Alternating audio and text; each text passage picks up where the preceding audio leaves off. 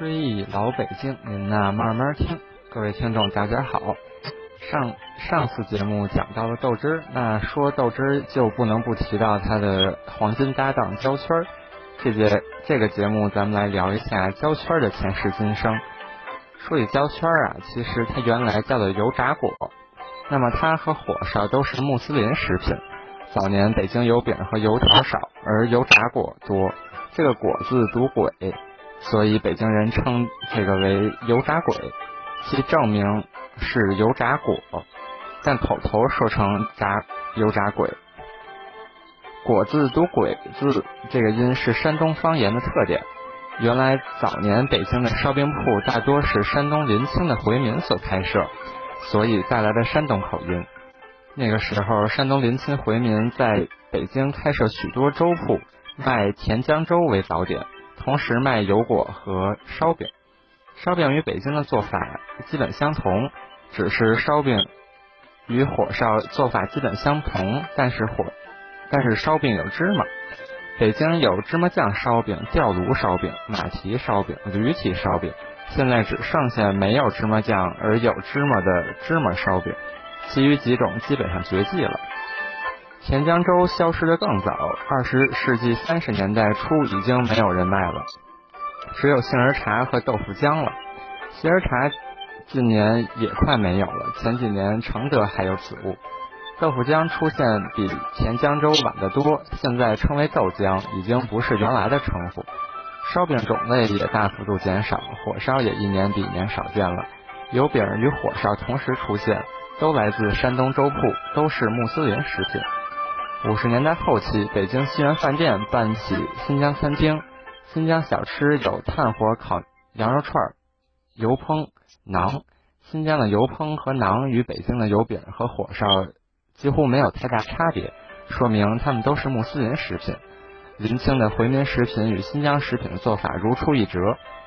北京的油饼是有小口的，做时炸前用刀划了两两条口。据回族人说，穆斯林节日炸油香与油饼的区别是前者有口，而后者无口。看来这是穆斯林的传统食品。也是听穆斯林人说，北京回民出售的食品店和摊儿写着“清真”二字的是临清的回民。烧饼种类比较多，分为焖炉和吊炉两种。现在小饭铺做烧饼和火烧，先是在堂上烙，烙至一定火候。移入堂下的炉口旁烤，这虽然不是早年的焖炉制法，但其理与焖炉相同。吊炉则早已绝迹。五十年代初期，北京朝门南小街还有一家老烧饼铺有吊炉。宝马蹄烧饼和驴蹄烧饼只有用吊炉才能制成。上述先烙后烤的办法只能运用于烙芝麻酱烧饼和火烧。烙烧饼的吊炉与当年饽饽饽饽铺的炉不同，但是原理相同。饽饽铺的炉是两炉相对，上炉悬挂，下炉放置。北京的油饼中有一种糖饼，也就是糖油饼，还有一种薄脆。慈禧太后特别喜欢吃西城某家和海淀某家的薄脆，是老北京尽人皆知的事儿。其实原来北京没有油条，是天津多做油条。油炸果和油条不同，天津油条出入北京时，老北京不认它，贬贬它为叫杠子，嫌它太粗。原来北京的油炸果分大、中、小三类，最大的长度约为五十寸，呈椭圆形，两端衔接；中型的长度约有三十寸，其形状与大号的完全一样；最小的圆形，大小与芝麻酱烧饼差不多。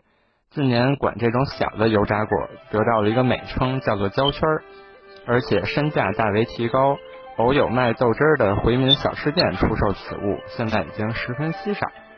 这就解决了我之前看一本呃晚清侍卫回忆录中书中的一个疑问。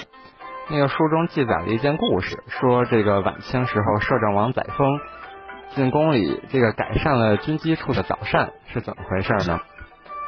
说这个军机大臣在冬天的时候非常的寒冷，但是这个早餐还是放在屋外边，所以这个军机大臣如果处理证件时候饿了，只能出门来吃这个早餐。